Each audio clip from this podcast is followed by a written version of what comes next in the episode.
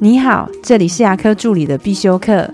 今天要必修的是牙科助理的管理课。助理们的薪水会不会保密？我的答案是不会。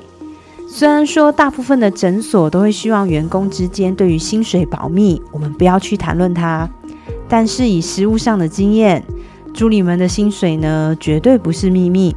甚至连哪位助理他上个月加了多少班，领了多少加班费，这些都不会是秘密。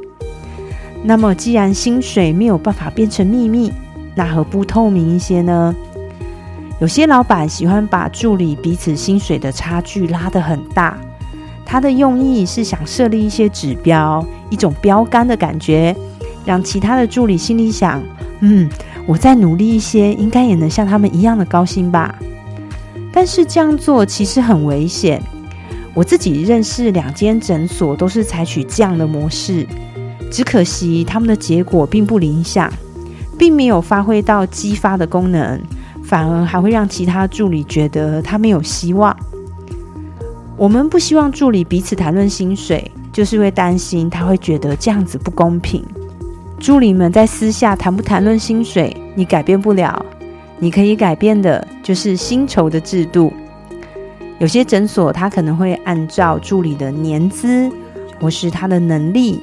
我还看过有依照他的学历的，或是他有什么特殊的执照，就像有护士执照、护理师执照，或是他经过一些日语跟英语的检定，或是他要有担任哪些职务，这些职务呢作为职务的加级。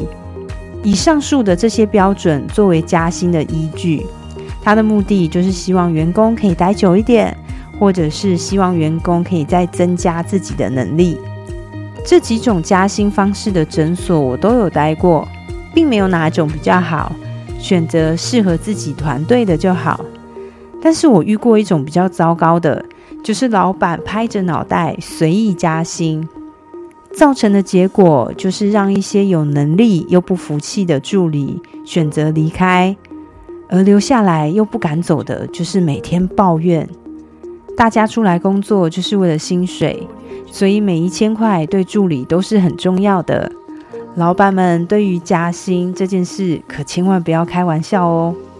我的分享就到这边。如果觉得今天的内容对你有帮助的话，请帮我下载下来或分享出去，让更多人听得到。如果你对牙科管理、自费咨询或是助理培训有任何问题，欢迎留言给我，或者是在龙宇牙体技术所的粉丝专业可以找到我。下次再见了，拜拜。